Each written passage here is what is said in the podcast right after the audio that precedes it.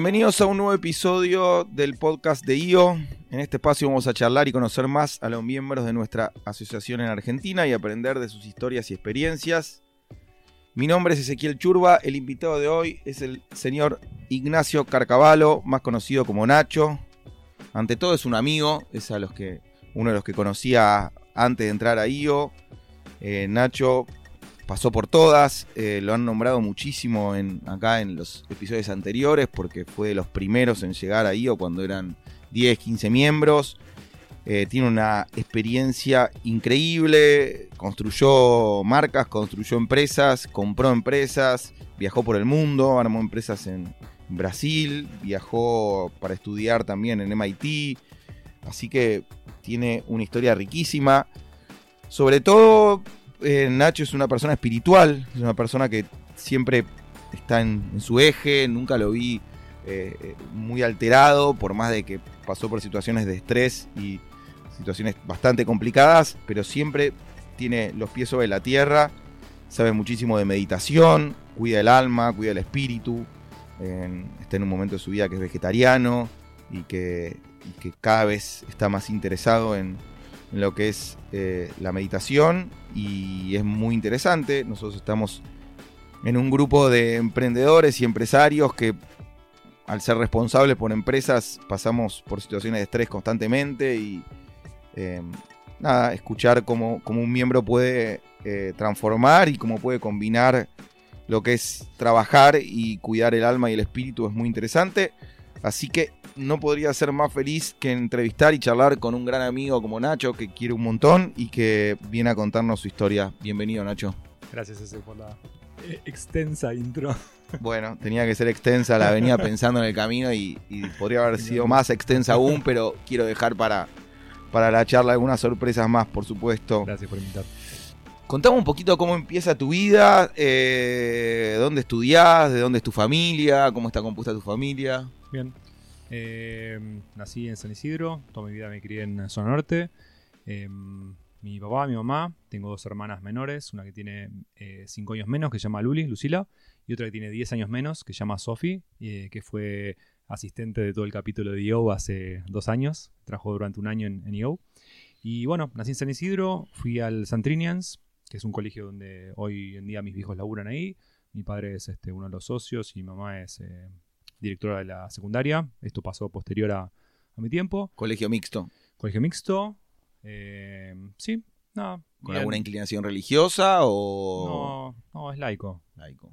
Sí, sí, tiene una mínima orientación, una algo de orientación eh, con el, con el catolicismo, pero nada, nada. Creo- teníamos creo que catequesis una vez por semana, una hora. Y ahí hiciste primaria y secundaria. Ahí hice todo, sí, eh, jardín. De hecho, empecé, empecé, supuestamente hay una historia que dice mi mamá que a los cinco años eh, yo iba al- a, un, a un jardín, eh, un jardín estatal en Martínez, y, le- y quería estudiar inglés.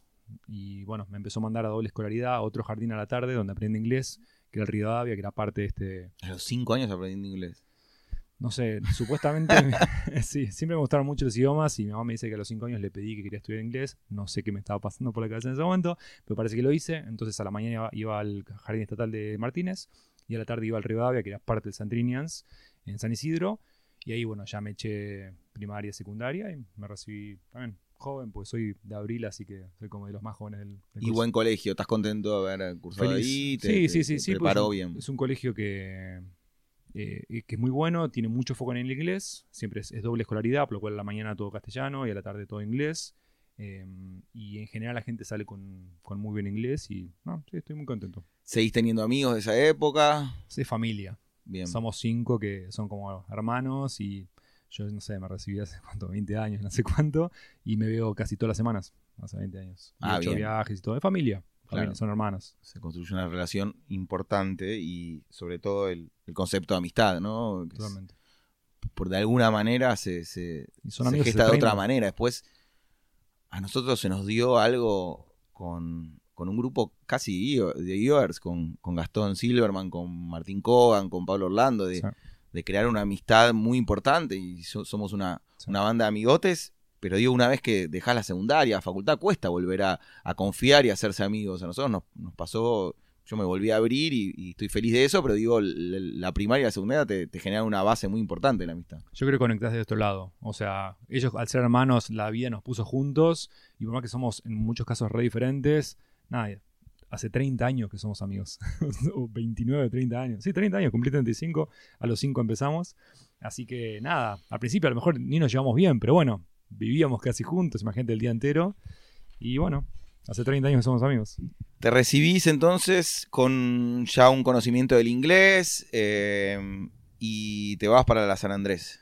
Sí, ahí estaba trabajando en la empresa familiar de haciendo diseño web y diseño gráfico desde los 15. A la tarde de terminar el colegio me iba a laburar ahí. Y, bueno, eh, tenía el sueño de estudiar en San Andrés, me, encantaba. De la parte de universidades privadas era la que más me gustaba. Seguía sin, eh, sin cruzar General Paz, sigue todo por zona norte iba para salir a bailar o conocer a alguien, pero, pero Como dicen ustedes, ir a Capital. O sea, venir a, hacer No, no, no, no a Capital, al centro. Al centro, cruzar a la para gente Paz ir al centro. El centro es eh, cruzar a General Paz. Eh, sí, sí, aparte ni tenía auto, así que era como todo un viaje y no tenía mucha razón para ir. Recién en la facultad, eh, bueno, entré con, con beca en la facultad que tiene un precio alto, que lo vale, pero bueno, es un precio alto. Estudiar negocios. Así que estudiar administración de empresas, exactamente. Y bueno, me preparé, eh, tenía el sueño de estudiar ahí, no sé, conectaba con esa universidad, es una universidad muy generalista, que es el tipo de, conocimiento que, a mí me gusta, no muy específico, sino holístico, y también es una universidad que está enfocada mucho a enseñar a aprender y no enseñar tanto conocimiento, más en carreras no tan técnicas como el caso de administración de empresas. Entonces apliqué para la beca, eh, hice todo el curso de ingreso, me preparé, fue más o menos bien, así que entré con, la, con un descuento, con un crédito de honor, que es un crédito que pagas al final de la facultad, y eh, a trabajar en la, en la facultad, en la biblioteca o en diferentes lugares para pagar un 25% de la eh, cuota. Entonces, de esa manera, con los tres tipos de becas o ayudas, bueno, era más este, realista entrar a una universidad que tiene un precio bastante alto, que lo vale, pero bueno, hay que encontrar la forma. ¿Y tenías un perfil relacionado con la informática? ¿Te gustaban las computadoras? Este, Siempre me gustó mucho la tecnología. Mi papá es súper tecnológico, le gustan todas las cositas tecnológicas y es el director de informática del colegio eh, Santrinians. Pero, y todos mis familiares me decían, vos vas a estudiar informática o ingeniería en sistemas o algo así. Y yo siempre dije, esto es una herramienta, para mí esta no es mi vocación. Y bueno, después gran parte de mi vida profesional terminó armando cosas alrededor de la tecnología pero no es exactamente lo que estudié. No eras un tipo que se pasaba mil horas en chats y aprendiendo y buscando 500, la vuelta. Ah, Bastante, o sea, más que la media, pero no era una persona que, vivía internada sin salir, sin nada en, las computadoras o en los jueguitos. No, me gustaba mucho, realmente. Pero era como un... Nada, me gustaba mucho, punto.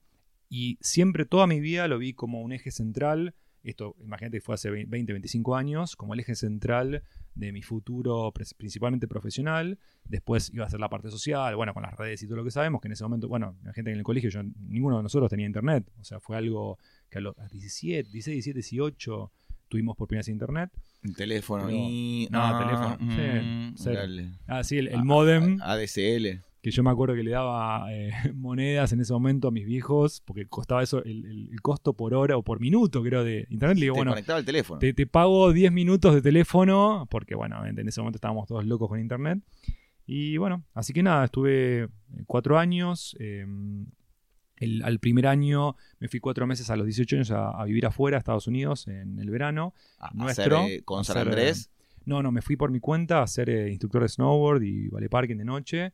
En ese momento, hoy en día, después de 20 años, todo el mundo tiene un conocido que fue este Work and Travel, que es en el verano argentino, se van al invierno yankee a trabajar 3-4 meses. Pero en esa época, en 2001, eh, yo me fui de hecho dos meses, no sé, ocho meses después de la de evaluación, em, no era conocido, había solo una camada que se había ido. Y era medio como el cuento del tío, pagá 3 mil dólares y te llevamos a Estados Unidos a trabajar en un centro de esquí, que vas a cobrar 20, 30 dólares la hora. Y mis hijos me decían, te van a sacar 3 mil dólares si no lo vas a ver. Y yo estaba con un amigo del colegio que decía, no, te juro que es verdad, quiero hacerlo. Y terminó siendo una de las mejores experiencias de mi vida porque, bueno. Ah, funcionó entonces. Imagínate que es, eso, son esos tipos de viajes como el que acabo de hacer ahora en una escala diferente, que te abren la cabeza, que, que volvés realmente con, con ot- otra cabeza, otro corazón, otra vida. Es es como un universo paralelo que se abre y volvés y es otro mundo, es otro planeta para uno mismo.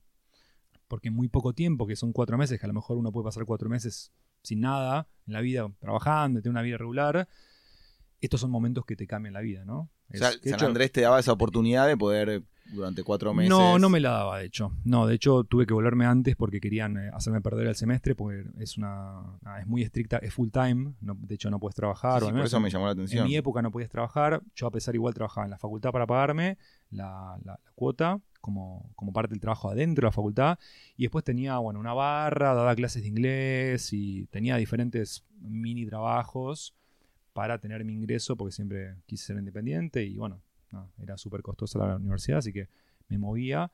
Y no, al ser full time no tenés dos meses creo, de vacaciones y empezás en, no Sí, sé, el primer eso me febrero. llamó la atención cuatro no, meses. hice todo lo posible para que me dejen eh, y armamos todo el plan y después cambió el rector en, el- en ese mismo verano, que el rector cambia cada 10 años, y me dijeron, che, esto no, no puede ocurrir y me tuve que volver. La condición con mis hijos era no iba a perder el semestre.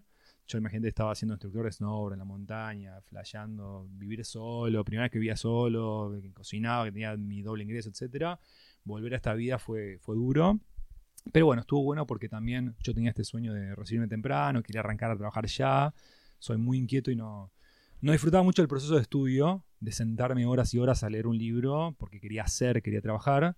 Así que bueno, fui uno de los primeros a recibir, me recibí los creo que 21, un mes después de cumplir 21, y ahí ya me puse a... Ya me había puesto a buscar trabajo fuerte muchos meses antes. Dijiste algo muy por encima que, que sé que es como un mito dentro de la, de la banda sobre vos, que es que tuviste este proyecto de barras y que también era un emprendimiento, pero bastante innovador, que no existía. Hoy es súper normal hacer una fiesta y contratar barras, pero para, para cuando vos lo empezaste me parece que era mega nuevo. Sí, pero al tener poco tiempo y no tener empleados ni nada, iba a algunos hoteles y ponía mi propia barra durante una noche. Era como una barra pop-up. ¿Pero dónde se te, había, se te ocurrió la idea a vos? ¿La afuera? Eh, sí, siempre me gustó todo lo que es la, la- no sé, la vida nocturna, los teatros, los bares, eh, bailar, eh, la gastronomía. Y bueno, con uno, uno de estos, este amigo con el que fui a Estados Unidos, hice el curso de bartender a los 18 y descubrí que me, me gustaba. Entonces empecé a poner, a veces iba como una barra pop-up en eh, hoteles muy medio prestigiosos o premium. Empecé con uno en el Hotel del Casco San Isidro, enfrente de la Catedral de San Isidro. Y salía de la facultad y abría la barra a las 7, ya la tenía armadita y atendía hasta las 11 de la noche. Y como había poco flujo, eran tragos muy premium, pero había po- poco, poco flujo de gente, mientras estudiaba o hacía páginas web o bueno, de todo un poco, ¿no?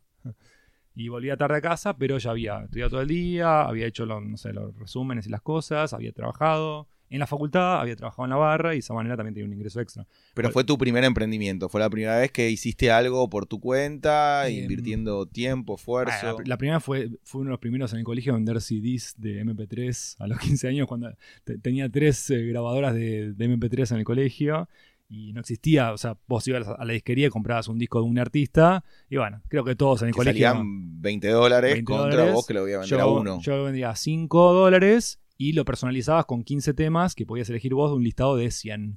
y era increíble. Hoy, parece una pagada, pero para, para el momento era un lujo. Una revolución. Sí. Una revolución. De hecho, me acuerdo de eso, de que los primeros iPods tenían capacidad para eso, 100 temas, 200, y nosotros ya, ya era una locura que pasar de un No, Discman era magia. que podía llevar un sí que se te rayaba, tener un en el bolsillo un aparato con 100, 200 temas, ya te sentías que eras Gardel. Totalmente. Pero lo que me pasó es, y lo que hice un cambio, por eso no, no lo sentí tanto como emprendedor, esa parte de las barras, fue que yo entré a San Andrés diciendo, yo quiero ser el CEO de una multinacional. Yo voy a ser la cabeza, el número uno, no voy a parar hasta ser el CEO de Coca-Cola, de Quilmes, de Unilever, de Procter Gamble, de las top five multinacionales del mundo, eh, multinacionales, perdón. Y, y después, en 10 o 20 años, cuando haya logrado eso, voy a tener mi empresa. Ese era mi, mi chip cuando salí del colegio. Dije, yo quiero ser el número uno de estas multinacionales gigantes. Eh, y, ese, ese- y si- y de hecho... eh, Y tenés el perfil aparte, porque sos un tipo responsable, inteligente, preparado, que hablas idiomas, educado, de zona norte, como el clásico perfil de, de, de CEO de, de empresa multinacional. Sí. Y ese era mi sueño para después, en otro momento de la vida, empezar verdaderamente a emprender. Pero de hecho, yo, de hecho, ahora en San Andrés doy charlas con, con Sergio, que es el que da la cátedra de Entrepreneurship, y yo no hice la, la- la materia de Entrepreneurship en la facultad. Pues era como, no, no, esto no es para ahora. Yo ahora voy a ser el número uno de Quilmes, Unilever o Procter Gamble. Y estaba obsesionado con eso. Y, es, eh, y bueno, es lo que te da el foco, ¿no? Cuando querés algo y estás tan obsesionado, eventualmente lo lográs porque era lo único que miraba. Después la vida me fue llevando para, para otro lado bastante rápido. Vamos para esos lugares que te fue llevando la vida. Acá estoy leyendo algo de joven profesional. Eh, hiciste un programa ahí como para prepararte. Sí, bueno, como que lo, para una carrera de administración, para el tipo de facultades en el, el que, que, que íbamos o con amigos de Ditela o, o de, la, o de la UBA, como que la, la diva era entrar al plan de JPs en las multinacionales. Si querías hacer carrera multinacional, la diva era el plan de JPs. Que JP, jóvenes profesionales. Jo- joven profesionales, no, no es juventud peronista. No, por eso. Aclaremos. Sí, sí, sí. En la jerga de los administradores JP Joven Profesional, que es un programa que muchas de las grandes empresas tienen para formar, para atraer supuestamente a los mejores talentos del mercado, que son los que, después de mucha formación, en 10 años van a estar, van a ser las cabezas de la compañía. Noviembre 2006. ¿Hoy sigue funcionando ese programa? Hoy sigue funcionando y soy amigo de, de algunos, eh, unos bueno, yo entré en el de, en el de Quilmes, el de Anheuser Busch InBev, que hoy en día es la compañía de consumo masivo más grande del mundo, tiene el 80% de las cervezas del mundo, porque compraron a Quilmes, Ambev de Brasil compró a Quilmes, después se unió con Interbrew de Estelar Toda Bélgica, compraron Budweiser y hoy en día son dueños de Pep, bueno, son los bottlers, lo- los embotelladores y vendedores de Pepsi, aguas, 200 SKUs. Y bueno, apliqué, eh, era yo me recibí en junio de 2006, apliqué a los cuatro planes JP Unilever, bueno, Procter no tenía, apliqué una pasantía que era el la única forma de, entrar en ese momento, eh, Coca-Cola, y Quilmes, que era esta, esta gran empresa, y, y con quien hoy en día es mi socio, Lean Chenales, que también es parte de IO, llegamos los dos hasta la final de Coca y de Quilmes barra Pepsi. Los dos estuvimos presentes en la final, de hecho en la de Coca estuvimos juntos. ¿Iba a quedar uno para mesa. una y uno para el otro? O... no? Estábamos yendo a competir contra. Porque competíamos eh, contra 9.000 personas. O sea, es un proceso que dura entre 3 y 6 meses. Se, se inscriben entre 5 y 10.000 personas. En el caso de Quilmes eran 9.000 personas. Eran como 7 entrevistas, eh, entrevistas de grupo, exámenes de todo tipo. Es terriblemente exigente y quedan 20. De 9.000 quedan 20. Eh, y bueno, estuvimos en la misma mesa en la final, entre, entre otros, en el de Coca-Cola. Él quedó en el de Coca-Cola. ¿Ya lo conocías a Lea o no lo conociste? Era ahí? compañera de la Facu Ah, ok. la compañía Facu. Y, y yo fui- fuimos a diferentes finales de Quilmes, no nos tocó la misma mesa, a la misma el assessment. Y bueno, él no quedó y que yo quedé, así que bueno, empezamos eh, trabajando en Coca y Pepsi, como JPs de uno de Coca y uno de Pepsi, que vendía mi socio y mi hermano, ¿no? ¿Y ya no estabas estudiando? O... No, no, me había recibido en junio y en noviembre entré, después hice ese proceso que dura 3 a 6 meses, eh, quedé seleccionado, empecé en noviembre de 2006 y ahí durante 10 a 15 meses rotás por todos los puestos eh, de la compañía. En ese momento era más sectorizado, comerciales rotaban por todas las áreas comerciales y eh, eh, logística por logística, producción por producción. Hoy en día es integral. Cualquier persona que entra, entra eh, rota por la fábrica, por comercial, por logística. Yo roté por ventas y marketing. Trabajé en diferentes sectores, caminamos la calle hasta llegamos a entregar en los camiones este, a las 5 de la mañana, colgado del camión, entregando Pepsi y Quilmes. Eso durante 15 meses y después durante dos o tres años eh, diferentes puestos de ventas y planeamiento estratégico, eh, donde me mantenían por suerte motivado porque cada seis meses iba ascendiendo, pero ya desde el primer año me di cuenta que ese sueño de la corporación estaba muy desalineado con mi perfil, que eran muchas cosas que no conocía. Yo estaba tan obsesionado porque quería este sueño que no había investigado, no, no, me había, no había pensado tanto cómo era el trabajo. Una Bueno, nadie lo investiga, ¿no? Eso te lo enterás con la práctica. Es Como uno puede tener una fantasía, pero después Sí. cuando llegás y laburás de 9 de la mañana Sí. a 10 de la noche y estás con, con toda la responsabilidad de la, del mundo corporativo, te, Sí. te das cuenta cómo es el baile. Y me di cuenta que cuanto más ascendía, cuanto más eh, gente tenía cargo, cuanto más miles de puntos de venta atendía, igual el impacto que tenía era muy chico. Y que la velocidad que yo imagínate, tenía 22 años, era el más chico de los 25 JPs, quería comerme el mundo, quería, tenía 50.000 iniciativas. Y claro, una este, empresa que tiene 4 o 5.000 empleados tiene miles de procesos que duran años. Y está perfecto, porque es como tiene que ser.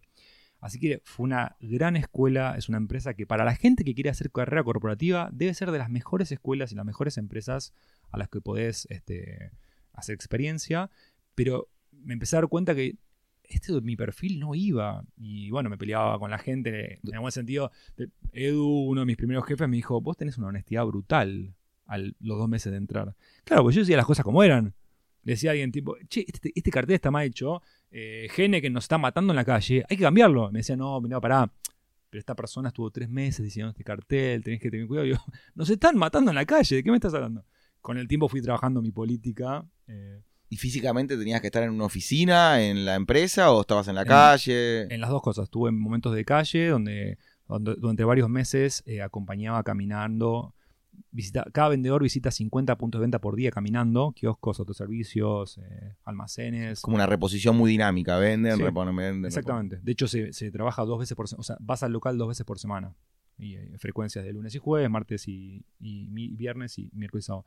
Y después cuando fui supervisor de ventas, que fue mi primer trabajo de liderazgo a los 22 años, ponele, lideraba un equipo de 8 a 16 vendedores donde todos los días tenía que acompañar a la ruta y coachar a uno de los vendedores. Así que tuvo mucho de calle y también me ayudaba bastante a, si bien siempre me gustaban las ventas, eh, bueno, el trabajo de calle, la venta de calle, estar recorriendo y caminando la ciudad, 50 millones de puntos de venta, eh, y luchando con el día a día, con la verdadera operación, donde las cosas están pasando, es lo que verdaderamente te forma el carácter y la cintura más este, humana, porque yo era muy mental, tenía muchas ideas muy visionarias, muy estratégicas, pero después en el día a día me faltaba esa parte política, esa parte de mejorar. No era malo en el contacto humano, pero si no, no era el mejor, el más sociable de todos. Yo me metía en mi cabeza y hacía cosas que estaban supuestamente buenas, pero mis jefes me decían, tenemos que elaborar más la parte este, personal de interacción humana del dueño del kiosco, que te quiere conocer y tenés que negociar con él. Así que hice una experiencia muy fuerte ahí de casi dos años y me ayudó muchísimo hoy en día mi empresa. Sí, debe ser duro pasar de ahí a otro sector porque es consumo masivo, es un nivel de volumen impresionante, es casi monopolio, por más que Totalmente. estamos de acuerdo que tenés Coca-Cola y Pepsi, pero digo, los clientes te compran, te reponen por eso, entonces es, debe ser, estás vendiendo algo que se vende casi solo, que puedes mejorarlo, potenciarlo, corregirlo, pero en sí tiene un volumen y una rotación bestial. Sí.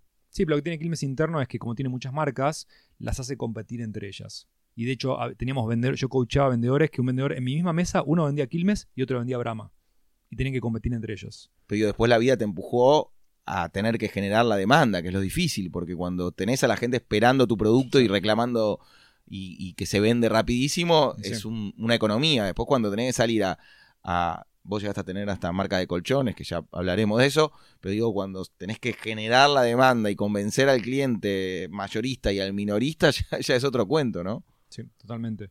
Eh, y más en el caso, bueno, de, de Agrobate, de Clicón, em, imagínate que era un modelo que no existía en el planeta. O sea, mm. había que explicar qué íbamos a hacer. No solo que lo necesitaba, sino que qué era. Ahora vamos a llegar a, esa, a eso, que es lo, la parte más importante y, que entiendo que más años y, más buenas y malas noticias trajo a tu vida. Así que vamos a hablar fuerte de eso también.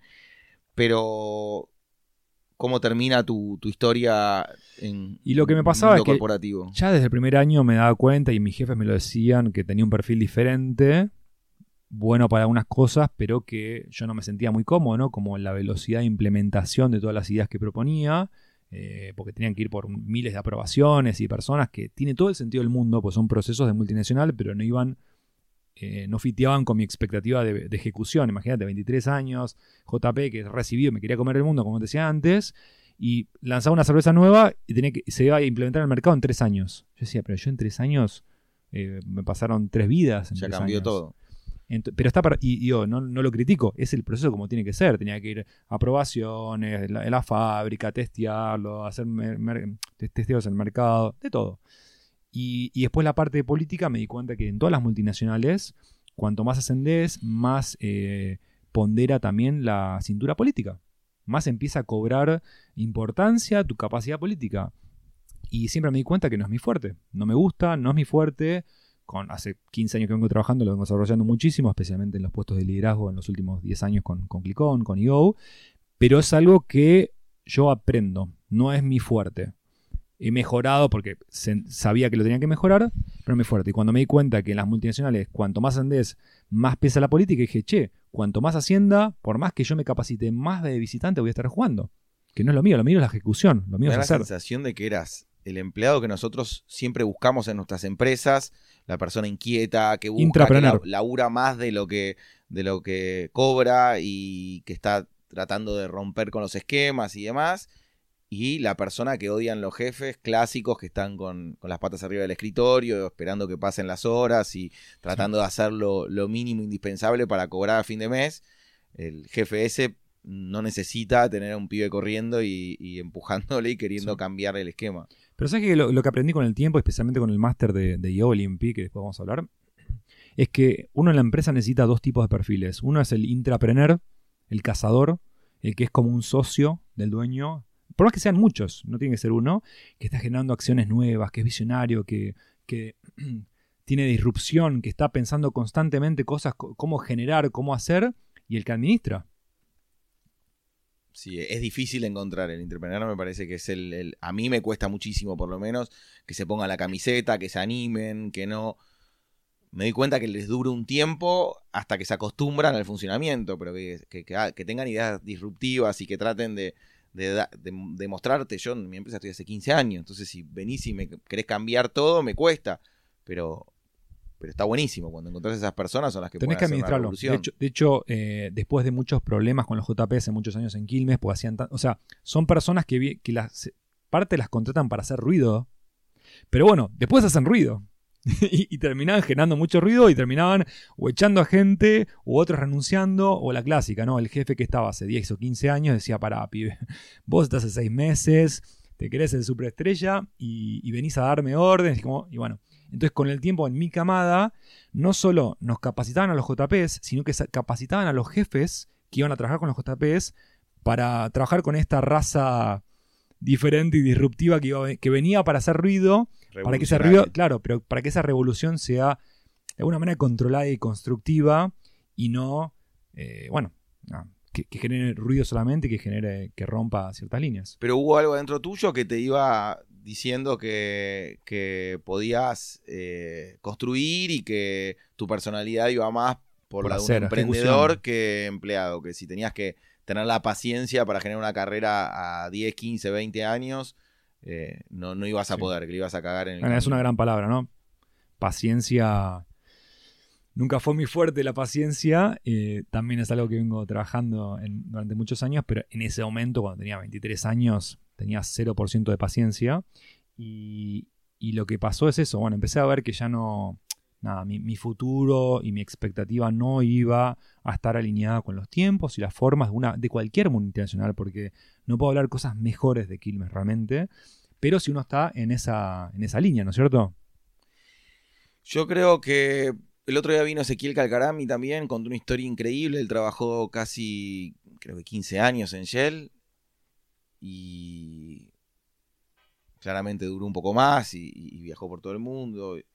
Pero, claro, él sentía lo mismo. este, había algo adentro, adentro suyo que le decía, quédate acá y se parte de una empresa que factura 5 mil millones de dólares al año Sí, buen sueldo también. y sueldo y bono y premios y pidiéndole que se quede y había otra parte que le decía tomar riesgos y andate y jugátela, lo cual cuando tenés hijos y familia y demás es mucho más difícil, pero creo que hay algo en la personalidad adictiva que tenemos los emprendedores que queremos tomar ese riesgo y que soñamos y salir de una zona de confort, por, no solo por el, por, por el beneficio económico, sino por todo lo que significa.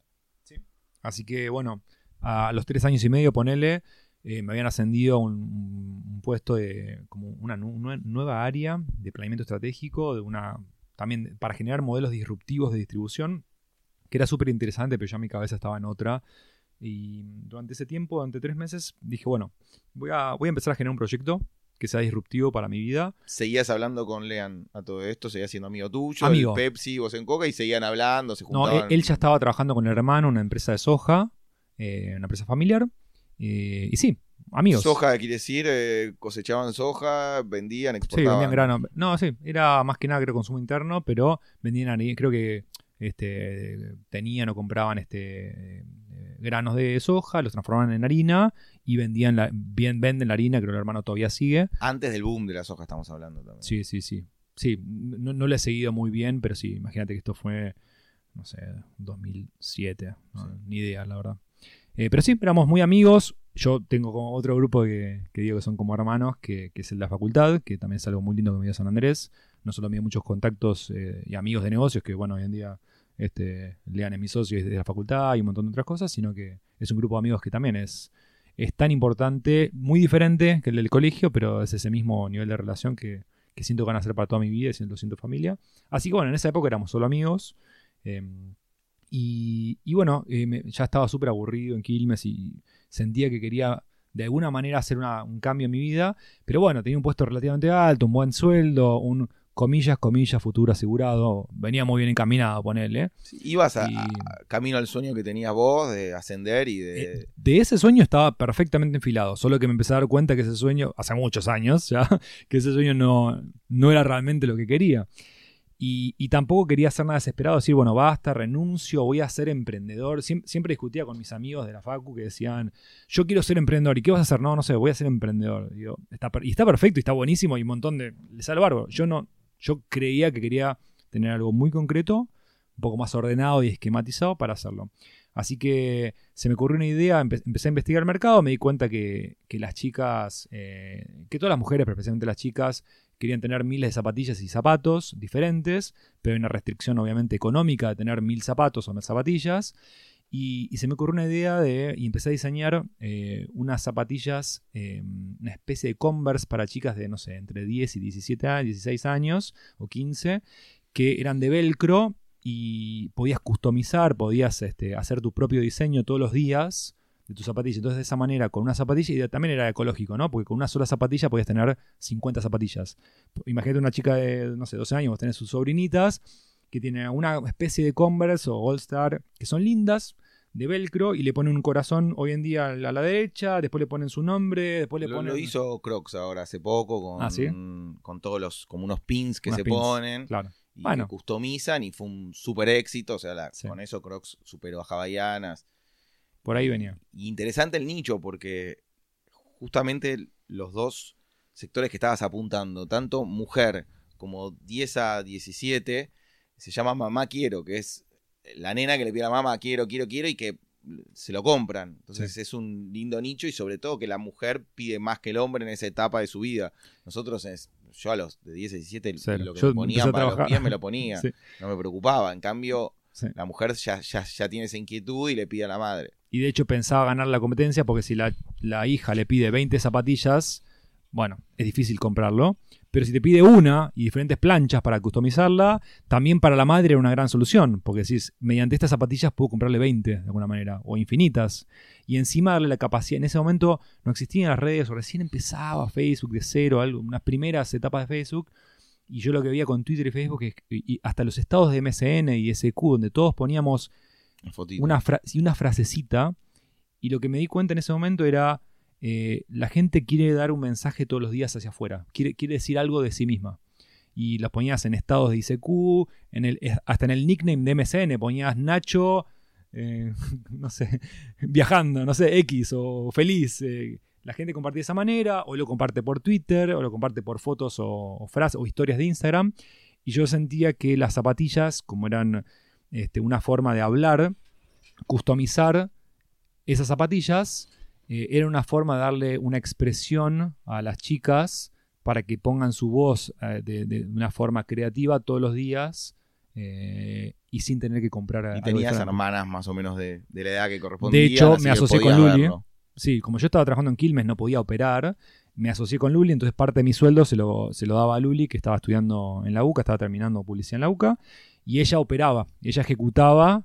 Teníamos reuniones eh, online. cuan- yo en esa época trabajaba en Quilmes, así que en la combi que me tomaba San Isidro a Quilmes, que tardaba 700 horas. eh, eh, bueno, tenía reuniones así medio por teléfono, porque, bueno, tampoco el 3G era, estaba full en ese momento, recién empezaba.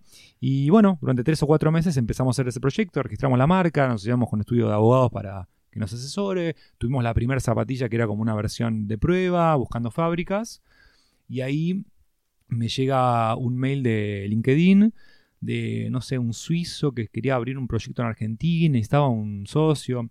Y hoy en día te cuento esto, 10 años, sí, 10 años después, y es normal, aparecen cosas mundiales. En ese momento, era, lo era parecía igual que el mail que El africano que quiere Sí, darte la herencia. La herencia, que ganaste la lotería yankee, eh, o no sé, la- ¿viste? las drogas para dormir, o algo sexual, que decís, son mail de spam, es todo mentira, es una estafa. Y la gente me decía, vos estás loco, ¿qué, qué le das bola a esa gente? Es todo mentira, te van a cagar. Y yo, no sé, siempre me considero un, un soñador en todo sentido. Y dije, "Y puede ser que cuatro o cinco sean mentira, pero el que es real te cambió la vida.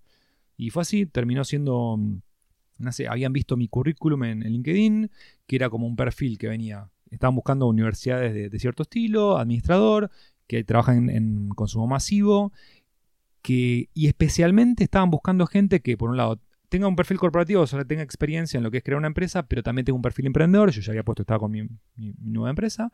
Y estaban buscando específicamente, como era una, un- una sociedad más que nada apuntada en ventas, gente que venga de consumo masivo y especialmente en bebidas. Bingo. ¿Por, por qué bebidas?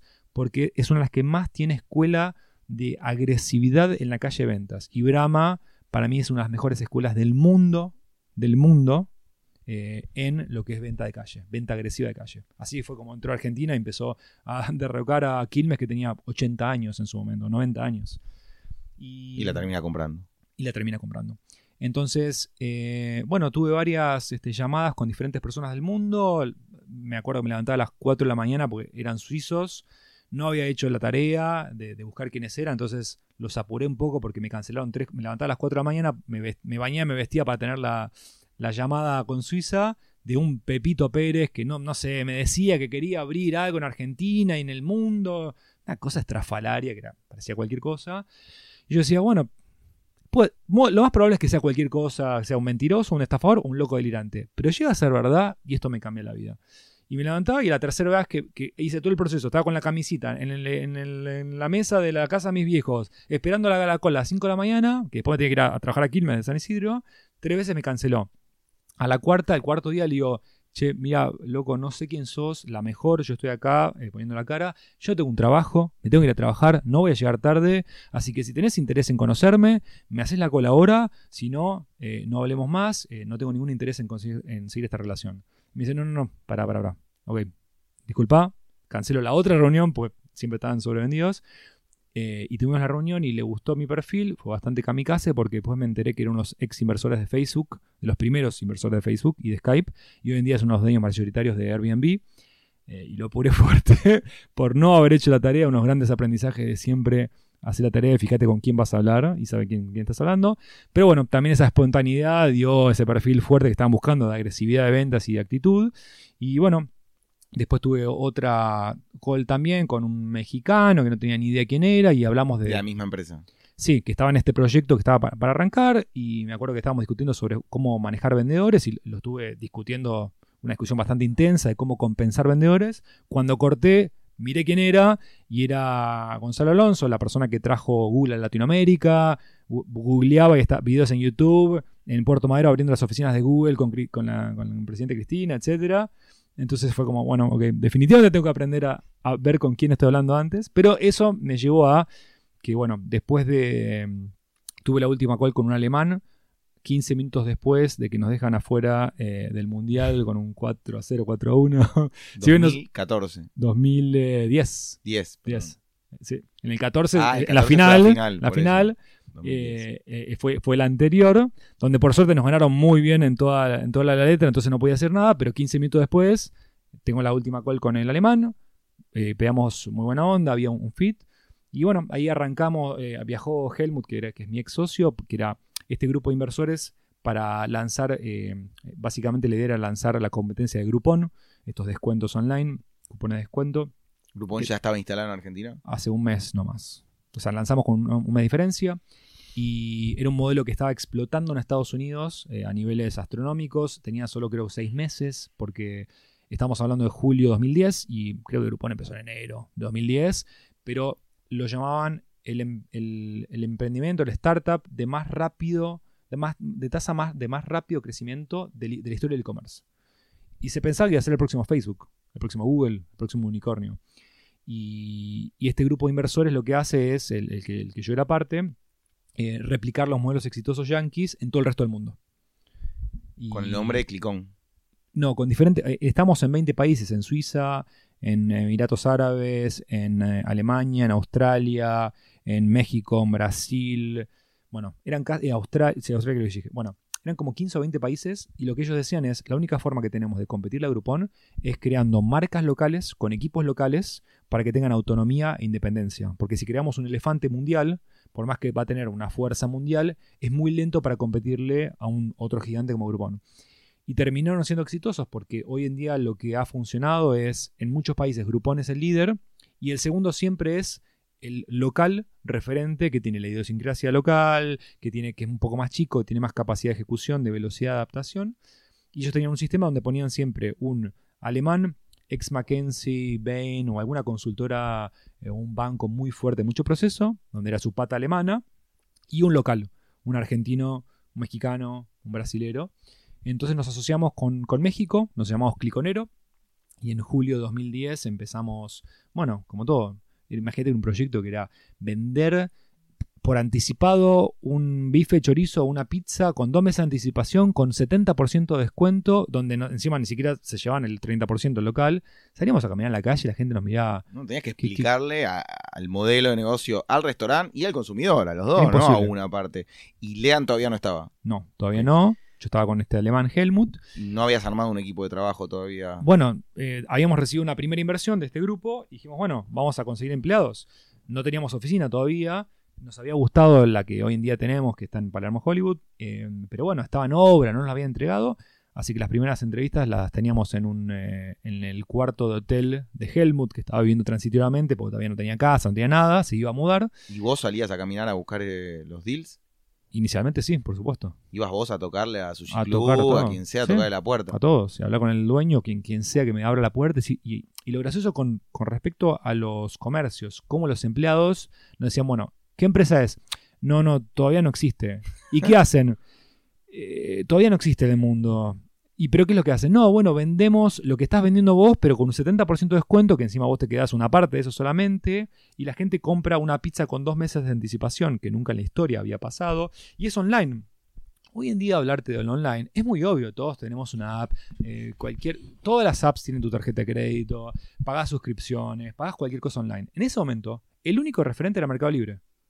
Y despegar que estaba empezando hace 10 años. Y Mercado Libre también vendía el bastón del abuelo que se había muerto, ni siquiera era un shopping, era un lugar donde se vendía lo usado. Era Usada, subastas, y fue el primero que dijo, muchachos, se puede comprar online aparte del offline. O sea, hay un mundo que es el online y se puede comprar. Pero la gente tenía mucho miedo. De hecho, muchas transacciones eran de uno a uno. Es como, vos tenés el bastón de tu abuelo, Mercado Libre me contacta, pero después voy a tu casa, lo veo, lo toco, me lo llevo y te pago.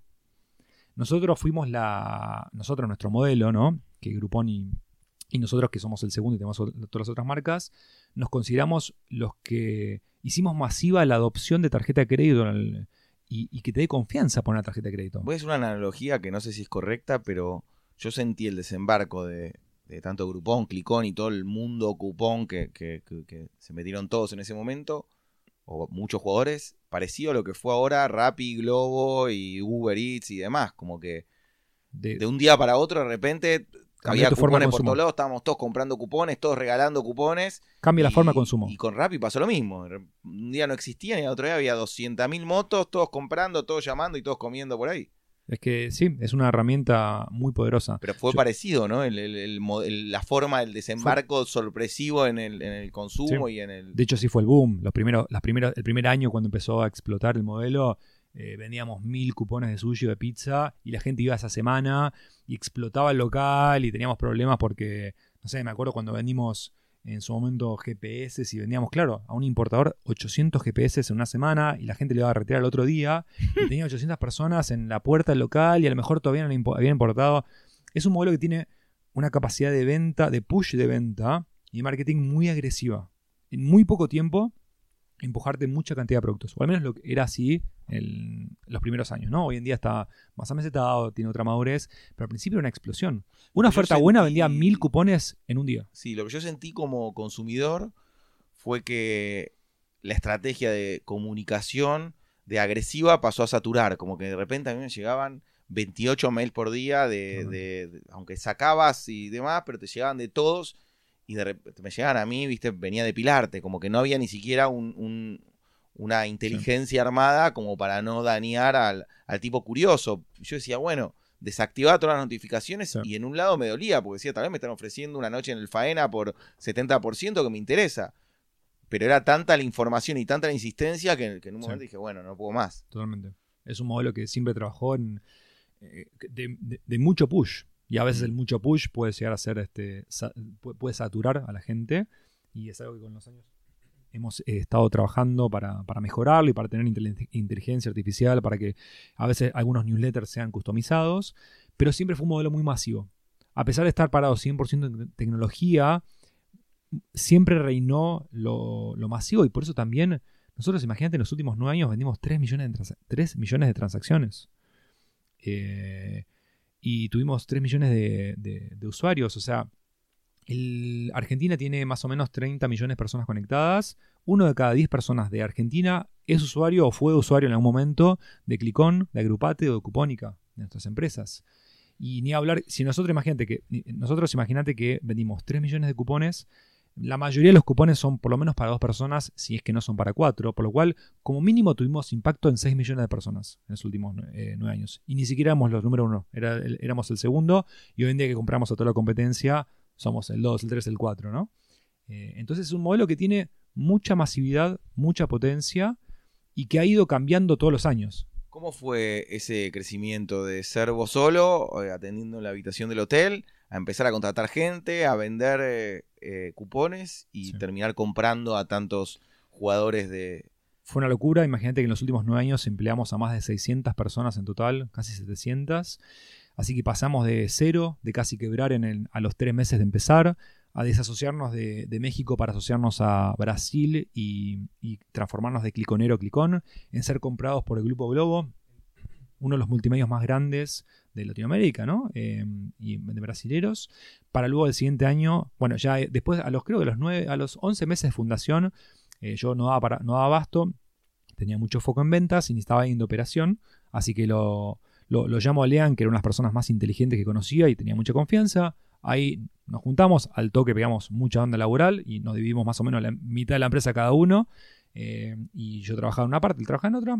Y durante los años, ahí, al, primer año eh, teníamos 100, 100 empleados, o 90, 100 empleados. Llegamos a facturar lo, maxi- lo máximo fue un millón de dólares en un mes. Fue, ese fue el récord. Y bueno, durante los años fuimos cambiando en, en cantidad y hace tres o cuatro años se abrió una oportunidad para eh, comprar a todos los players del mercado, o al menos la O sea, calidad- mucha gente que soñaba con competir con vos o hacer un negocio similar, empezaba y se frustraba, tenía armado una base de datos, un, un know-how y venía a hablarte a vos y decirte, che, te Sí, fusionemos o Más o comprame. menos, o también algunos nosotros lo buscamos. De hecho, cuando compramos a Grupate, a La Nación, eh, bueno, la realidad es que era La Nación, tenía el mismo tamaño que nosotros, porque habían comprado qué año a fue eso? Urbano, 2015.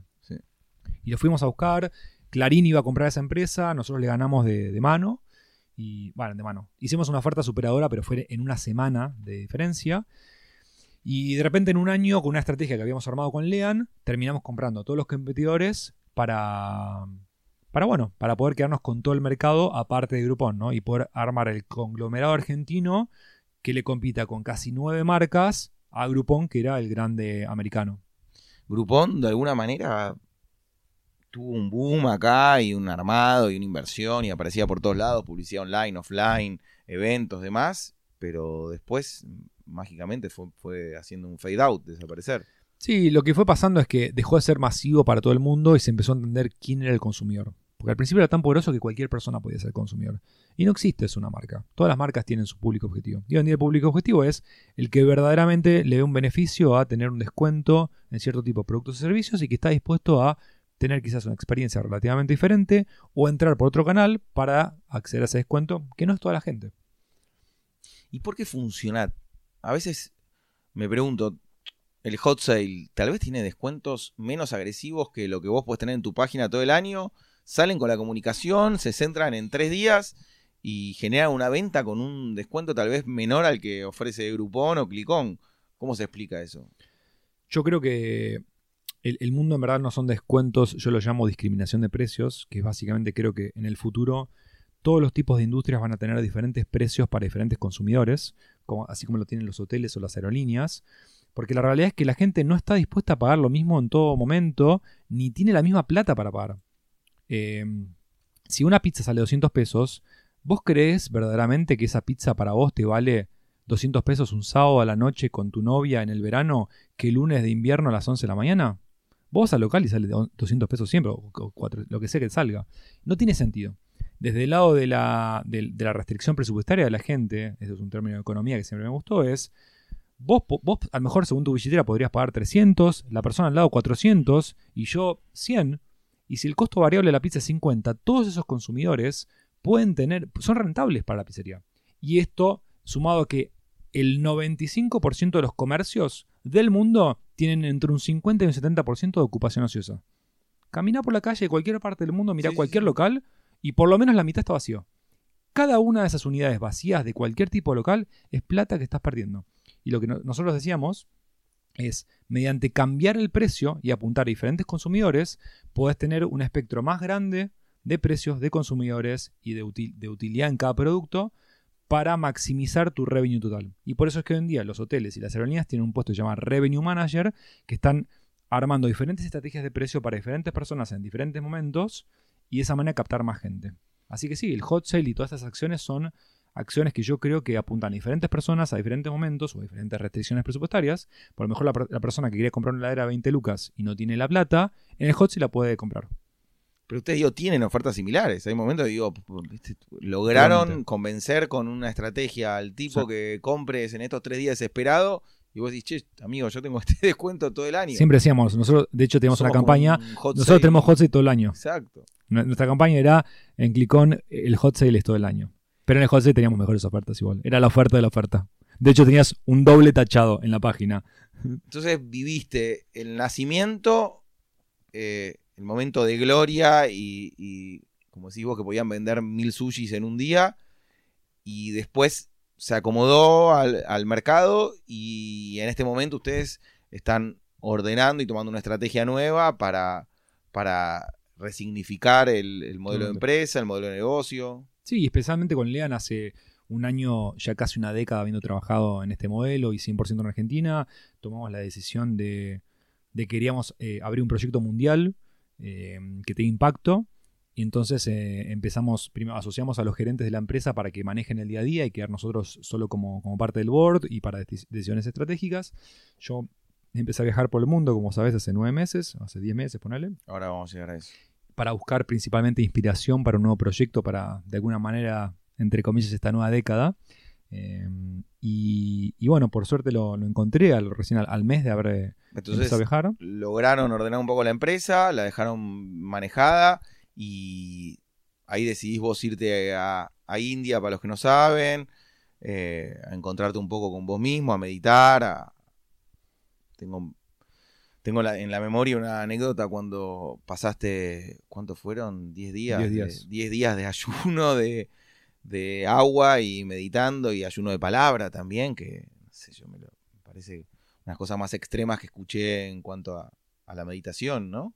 Sí, sí, hace Pero es para otra charla, me parece que eso necesitamos un podcast especial para hablar de ese viaje. Bueno, según mi experiencia, que fueron ocho meses y medio viajando, necesitaría siete vidas para contarte lo que pasó. Pero sí, hace tres años empecé un grupo de biohacking en Yo, que es un, grupo de MyYo, que es como, un, como son subgrupos. Y hoy en día es uno de los grupos de MyYo eh, internos más grandes del mundo. Tenemos 250 miembros de todo el mundo y muy activos que estamos compartiendo formas de cómo eh, mejorar eh, y evolucionar como seres humanos. Y trabajamos sobre la mente, sobre el sueño, sobre la nutrición, sobre la performance, sobre el ejercicio bueno, somos 250 personas de todo el mundo que estamos todos los días discutiendo diferentes herramientas, suplementos, eh, técnicas, hardware, eh, etcétera, de cómo evolucionar. Y una de esas cosas que más se habla era es meditación. yo estoy muy metido hace 8 años en, el mundo de la meditación. Y bueno, el ayuno también es una de las mejores formas de resetear el cuerpo y limpiar el cuerpo. Y era algo que quería hacer. Así que sí, durante 8 meses estuve viajando por todo el mundo, hice dos vueltas al mundo completas. Eh, estuve más o menos dos meses en el Caribe, eh, dos meses en India y Nepal. Ahí con gente yo subí al, al base camp del Everest, una experiencia muy linda. Y mm, estuve en varios ashrams de, India meditando. Y luego dos meses en, Tailandia, eh, en Tailandia. y dos meses en Indonesia, donde hice este retiro de Vipassana, que son este, 10 días en silencio, sin poder mirar a nadie, sin poder hablar, de noble silencio, es un retiro budista. Eh, no puedes leer, no puedes escribir, no puedes hacer nada más que meditar. Meditas 11 horas por día. Eh, son 110 horas de meditación en 10 días. Y yo aparte lo complementé con algo que en verdad no se puede, pero al ser parte de este grupo de biohacking eh, lo quería hacer y estaba muy, muy capacitado. Y no comí durante 10 días. solo tomé agua, 4 litros de agua y solo agua durante, 4, durante 10 días, 11 días casi. Y también fue una, lo que me catapultó a, dejar de comer carne. y bueno, al mes de, estar viajando encontré esa inspiración de, de, este nuevo proyecto, que era un proyecto para trabajar sobre forestación mundial. Y el sueño que tenemos, eh, lo empezamos con Lean, también con mis socios, seguimos en esta sociedad con este nuevo proyecto. Es lo que vemos que es que los principales problemas de la deforestación en el mundo son las industrias que deforestan y la única forma que creemos que, podemos competirle a esas industrias de deforestación es, es creando una contraindustria de forestación y para esa manera poder escalar las eh, organizaciones no gubernamentales que están ayudando a forestar en el mundo, pero que tienen muy pocos recursos, muy limitados, y queremos, estamos creando productos consumistas que planten árboles a nivel masivo para poder darle, para poder escalar los recursos de estas este, organizaciones y de esa manera que verdaderamente podamos competirle a las industrias que están deforestando. Y para eso le piden a, a la gente que done lo que pueda, desde un dólar, 10, 20. E, e, ese, es el, ese es el gran cambio. Y les mandan un... No es una donación. Yo al estar en IO y el haber estado siempre en caridad y en, y en organizaciones sin fin de lucro, durante muchos años lo que me di cuenta, que es muy obvio lo que digo, es todas tienen un gran problema de recursos. Todas dependen en, de alguna manera, recibir eh, donaciones. Y la realidad es que mi, mi observación de este mundo es, si vivimos en un mundo capitalista y consumista, cuando vos observás el patrón de consumo de la gente, todos estamos consumiendo un montón de cosas que no son necesarias todo el día, miles de pesos o de dólares, comprando el vasito, la carcasa del, celular, eh, la Coca-Cola, lo que sea, y te digo, che, ¿me das 20 pesos para salvar a un niño que se está muriendo en África? Es como, eh, bueno, sí, quizás te dono. Y no importa que tengas un corazón enorme o chico, hay gente que dona un montón. Y estoy generalizando, ¿no? Pero quiero hacer algo masivo. Quiero hacer algo que mueva a decenas de millones de personas. La mayoría de la gente cuando hablamos de donación, entra en una cosa medio rara que tiene que ver, bueno, está bien, voy a donar, y después miras el consumo, estás comprando pelotudeces todo el día. Entonces, lo que decimos es, ¿por qué en vez de combatir el consumismo, por qué no generamos productos que se metan en el consumo, en, este, este método consumista, que te llamen la atención, pero que en verdad lo que estemos vendiendo es la causa? Entonces todos los anuncios y toda la comunicación es plantemos árboles porque el mundo está teniendo los impactos del cambio climático que todos conocemos. Y en nuestro caso te damos una pulsera hecha de un eh, eh, eh, producto o materia prima del árbol, divertido, canchero, actualizado, con una gran web, con un gran Instagram, muy, este, que, con tres clics puedes ayudar, para de alguna manera ayudar a la gente a ayudar. Porque lo que nos damos cuenta es que la gente le quiere ayudar, pero no está, en el caso de deforestación, no está dispuesta a ir a plantar como estuve yo 15 días en lugar de National Geographic en la isla de Borneo, en Indonesia, combatiendo el aceite de palma, incendiando con, la gente que está incendiando bosques y matando orangutanes. No, no quiere, no tiene tiempo, ni tiene por qué. Entonces queremos crear herramientas que con pocos clics y de una manera divertida y, dentro del carril consumista puedas hacer, hacer eso. Puedas plantar árboles en Indonesia. Unos mensajes que me conmovió cuando estabas en, este gran viaje que se, se te extrañó tanto. Un día pusiste eh, en, el, en, el, chat del, grupo que tenemos con los amigos, pusiste, chicos, estoy festejando, juntamos los primeros 100 dólares. Y yo dije, se confundió, deben ser 100 mil, o un millón, o 10 millones, no entendía, digo. Y te pregunté, pero Nacho, 100, dice, sí, sí, fueron tres operaciones de gente de distintos países y son 100 dólares. Y mi cerebro, como primero dijo 100 dólares, claro, empezaste ese camino y, te diste cuenta que, era posible que la gente de distintos países compre la idea y apoye. Y por otro lado, después de toda esta historia que me contabas de Quilmes y de facturar un millón de dólares en un mes, que te vuelva a conmover vender 100 dólares en algo que, creaste vos, también tiene, tiene un valor enorme. hasta me escucho y me resulta gracioso porque, digamos, e, e, esto al ser de IO lo podemos contar. En los últimos nueve años vendimos más de 60 millones de dólares en Argentina, solo en Argentina. Y lo que pasó es que, sí, está bien, fuimos muy grandes en Argentina, pero era solo en Argentina. Mm. Entonces, a los 34 en ese momento, armar un proyecto que encima es deforestación de vender árboles, anda a vender árboles al mundo, donde yo no, ni siquiera estaba viajando por eso, no es que estaba diciendo, bueno, quiero esto, voy a abrir esto, estoy viajando a tal país por esto, no, yo estaba viajando y mientras trabajando a la distancia con Leama en este proyecto mundial, haber puesto las primeras marcas en, una, una yankee, una persona de Portugal y una de Australia, que entraron a la página, ni siquiera teníamos anuncios, y vieron y compraron árboles a través de nuestras pulseras, fue como conquistar en mi cabeza el mundo. Haber visto que es, che, esto se puede. Y yo, uno sé que, yo sé que se puede. Estoy en este máster con 70 emprendedores de todo el mundo en, el MIT de IO, que uno lo ve. La realidad es que si vos sos empleado de una corporación y tenés 50 amigos emprendedores, sabés que eso existe, sabés que estás cerca, pero si nunca vendiste nada vos, no deja de haber una gran vereda o una gran calle en el medio y tener tu propia empresa y haber vendido tu primer producto, decís, bueno, pará, ya, soy emprendedor, ya está, ya... Es muy loable y, es, y es lindo de contar. Es, raro tener algo que, te cree un orgullo de persona. Yo creo que eh, yo se lo, le cuento el proyecto a amigos míos y eh, da la sensación de, profundidad y de tener algo humano, ¿no? De estar, sabemos que, que un árbol es lo que nos da el oxígeno, el ruido del árbol, la belleza y la nobleza que tiene es algo importantísimo. Entonces, que, vos o el día de mañana tus hijos, nietos cuenten, che, mi abuelo ayudó a plantar y a, generar estos bosques, es un montón, es mucho más que, vender gorras o aviones o lo que sea. Tiene otra, otro, otro nivel eh, karmático, me parece. Así que me pone muy contento.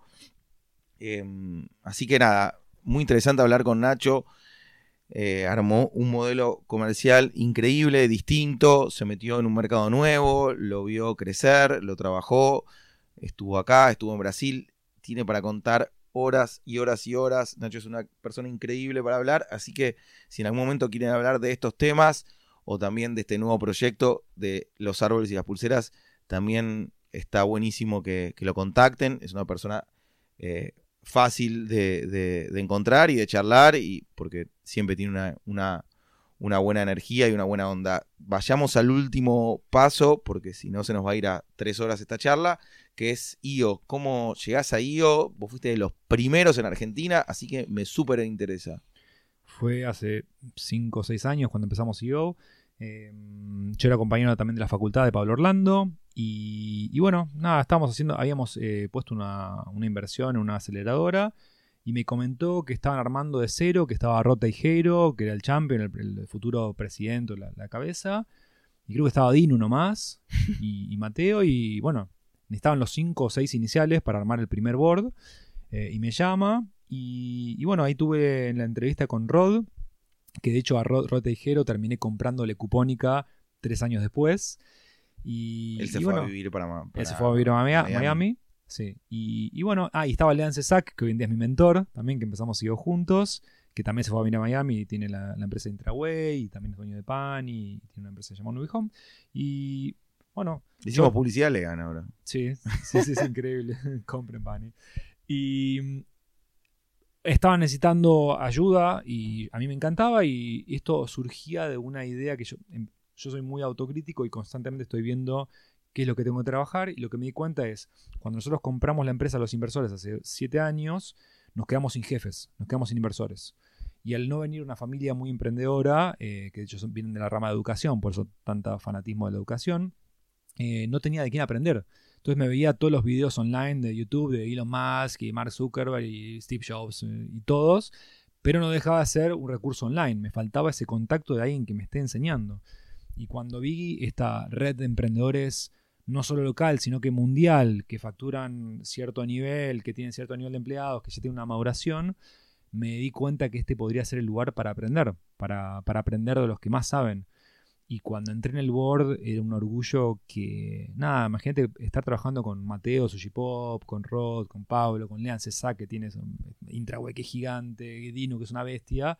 Estar trabajando a la par con ellos, ser como, no sé, socios o compañeros, o casi que tener un jefe, porque el presidente tenía un tipo de autoridad y yo tenía, no sé, 30, 29, 29 años que tenía.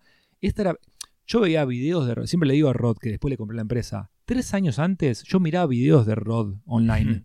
¿Entendés? Eso es lo que te da IO. vos tenés musas que estás leyen- leyendo su libro o mirando los videos de éxito y hay gente que toda la vida se, se moriría por, por- por estar una hora cara a cara o 10 minutos. Y acá era compañero de esta gente, era como de repente estaba ahí. Sí, o Y- Matt Botball, que termina siendo Mm. compañero tuyo de foro y que cuando yo lo cuento en una mesa Sí. de que es compañero nuestro Dios, me dicen, ese pie es un mito. Sí. Taringa es como Mati- el Mark Zuckerberg argentino y para nosotros Es es, que lo un, es. un amigo, un Bueno, es compañero. compañero de foro, que Por lo, eso mismo, es un sabes genio, toda tu pero- vida. pero como que sí, lo veo toda la semana. Por eso, digo. Eh, y bueno, y lo que más me, más, querí- más me di cuenta es que podía eh, aprender, si bien no tenía de alguna manera un jefe, y después lo, me busqué un mentor, en este caso con Lean, que me ha ayudado mucho en los últimos años. eh, nada, tenía este acceso a miles de emprendedores o decenas en Argentina y encima estar trabajando con ellos, porque imagínate, fue medio, parecido, fue la startup, fue como, bueno, nadie nos conoce, somos nosotros, somos lo que somos acá en esta mesa, empecemos CEO. de cero. ¿Qué te dice Estados Unidos? Pues una organización estadounidense. Bueno, hagamos los primeros viajes, los primeros foros, lancemos las- eh, busquemos las primeras personas. Y bueno, armamos el equipo fundador, que empezó así, totalmente cero, sin nada.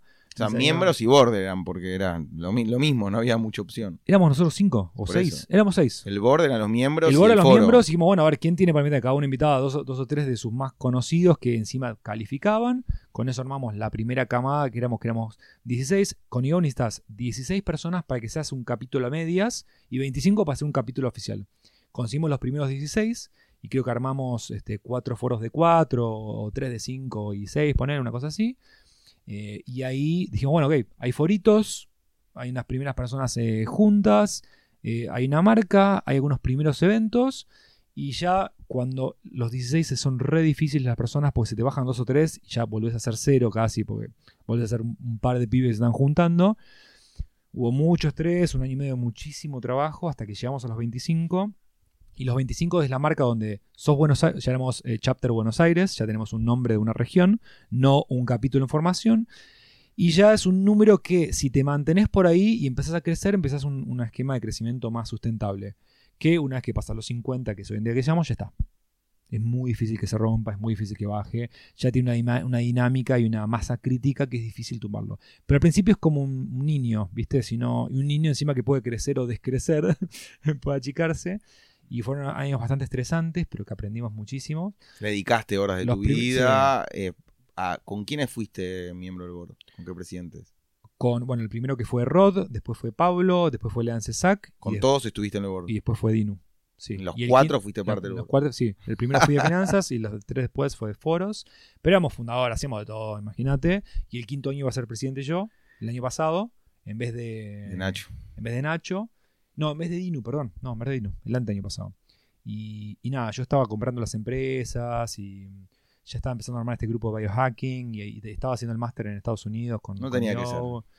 Y me di cuenta, lo hablé con Lean y le dije con Lean, mi mentor en ese momento, y le dije, che, siento que, nada, con, con el nivel de entrega que siempre le dio, porque, porque con IO, eh, desde el primer día me dijeron, cuanto más le des IO, más te va a volver, y realmente ha sido así, y te, y te vuelve por creces. Lo que A vos mí estás me haciendo está ahora- pasando lo que vos estás haciendo con el podcast es un re laburo. O sea, todos sabemos el nivel de esfuerzo que requiere para vos hacer este podcast. Pero lo que estás recibiendo seguramente es 3 o 5 Pero yo siempre lo, lo aclaré del día uno que para mí es egoísta, porque yo soy el que, por afano, el Sí. que hago las preguntas, el que escucho, el que estudio a los invitados. O sea, Sí. siempre lo hice desde un lugar que quería entregarle algo a IO, pero hay una parte mía egoísta que me voy siendo el primero que escucha la entrevista en vivo y el que más pregunta, el que más se lleva conocimiento. Entonces, Es- eh, esa es la magia se, de se cumple lo que Todo. vos decís, me reí porque nunca lo había pensado así, pero se cumple más que, más que nadie, es dar uno y retirar diez para mí. La magia de O es que estás haciendo una gran contribución a una empresa, a una, a una organización sin fines de lucro que tiene un impacto. Y encima, sin querer, te estás llevando un beneficio gigante.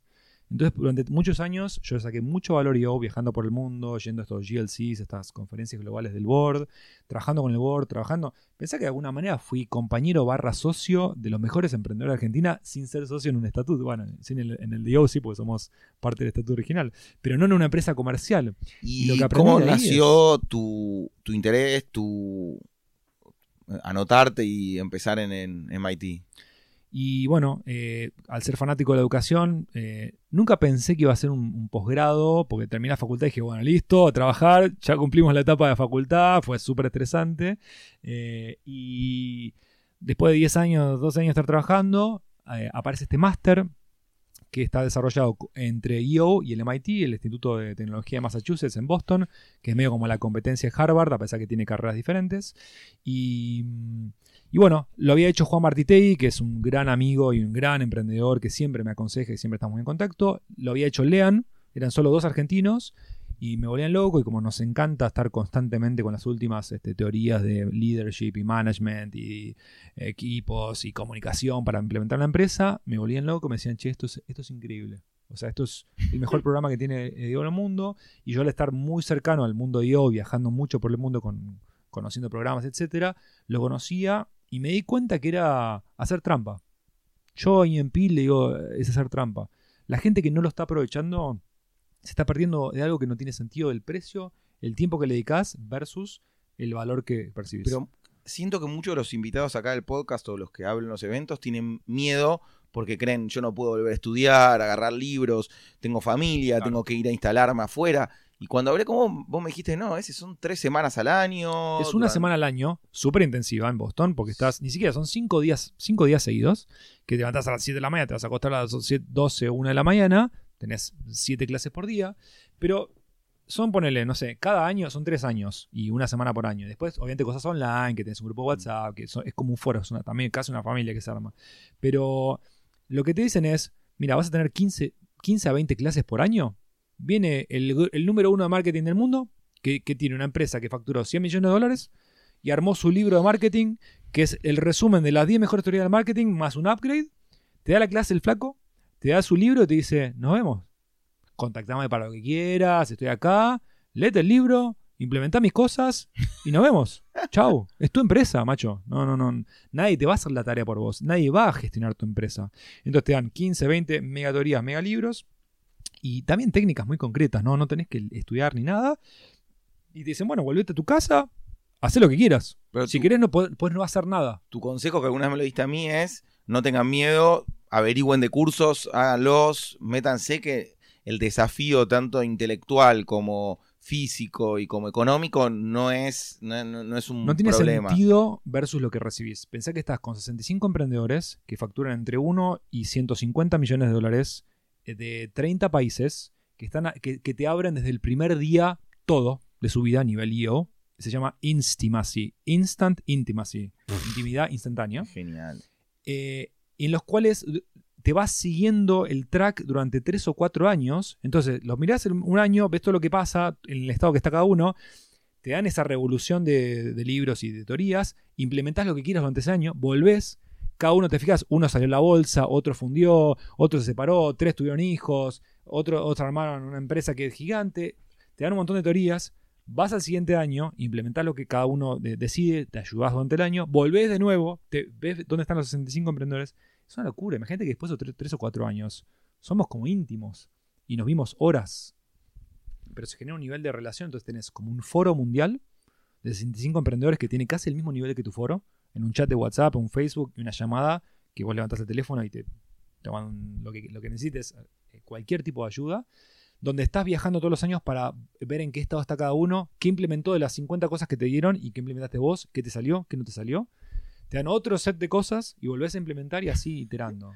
Es increíble. ojalá que con, este entusiasmo y con esta simpleza que lo explicás motiva a que mucha gente más vaya, porque mientras más crezca nuestro chapter, eh, vamos todos a aprender. Yo constantemente, de, como dijiste, de Juan Martité y de, de Agu de todos los miembros, aprendo. Entonces, eh, bueno, ni hablar de, vos o de Kogan o de Pablo, cuando un miembro le va mejor y crece y conoce, es como que contagia a los demás instantáneamente. Así de hecho, yo, yo agradecía hace poco, la semana pasada, así como te mandé mensaje a ustedes en este grupo, le mandé el chat del IMP que habíamos llegado a 35, habíamos vendido en 35 países Contribution, y le dije, ustedes me inspiraron a que el mundo se puede y está al alcance de realmente un clic, porque el que había vendido solo en Argentina bueno, era algo como medio grande vender el mundo. Y ayer vendimos en la isla de Malta, en Mauricio y en Lisboa, así, en un segundo. Y se puede. Podría estar hablando horas y horas. De hecho, con Nacho hemos viajado bastante por el mundo y hemos hablado horas y horas, así que no es una forma de decir esta vez, es literal. Eh, Nacho es un ser que admiro, que respeto, que creo que debería ser en algún momento presidente de IO porque eh, creo que cuando venimos a IO todos ya tenemos alguna empresa, ya facturamos, ya laburamos y venimos a encontrarnos un poco con nosotros mismos y a entender cómo podemos eh, mejorar nuestras cabezas y nuestras, nuestros corazones y nuestro, nuestro karma. Y, Nacho eso lo, tiene mucho más claro que, la mayoría. Es una persona súper interesante para, para, hablar. Lamento no haber podido desarrollar mucho más estos temas, Nachín. hice lo que pude. Vamos una hora y veinte y no va a haber mucha gente que quiera escuchar mucho más de nosotros. Así que el que quiera lo contacta por privado. Ignacio Carcavalo está en casi todas las redes, lo pueden encontrar. Te agradezco, Nacho, por haber venido. Gracias por invitarme, un gustazo.